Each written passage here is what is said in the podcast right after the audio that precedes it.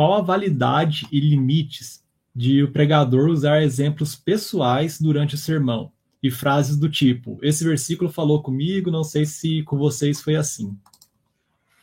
Essa pergunta é legal também. Veja, é, eu, em termos de ilustrações, de vez em quando eu uso algumas histórias minhas. Digamos, ah, o dia em que eu fui tentar esquiar e passei vergonha. O dia em que eu estava ensinando minha filha a andar de patins, sei lá, alguma coisa assim. É, eu, eu costumo falar de mim, se for a título de ilustração de algum princípio, para ajudar as pessoas a entender. Geralmente eu acho que é melhor a gente escolher histórias nossas em que a gente não esteja, ou seja, o heróizão, sabe? Mas, porque é muito fácil o pastor entrar assim, então, queridos, estava orando, estava orando essa semana na terceira hora de oração, eu entendi. Para, para, não faz isso. Não, não precisa dar exemplo para engrandecer você. Então eu, eu não uso isso. Eu vejo, por exemplo, os sermões de Pedro. A gente tem alguns sermões de Pedro, não tem? Na Bíblia. Você vê em algum deles Pedro contando do dia que ele traiu Jesus? Você não vê. Os sermões de Pedro em Atos são acerca de Jesus e o que ele fez.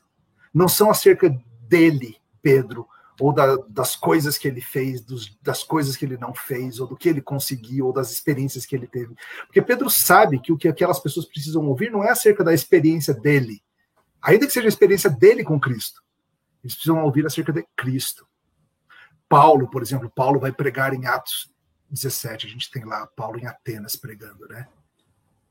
E sei lá, acho que se Paulo fosse um pregador de hoje em dia, o que, que ele ia contar? Ele ia passar uns 20 minutos contando o quê?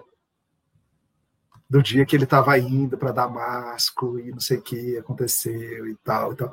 Ele não menciona isso. O sermão de Paulo em Atenas não é acerca da experiência dele com Cristo. É acerca de Cristo.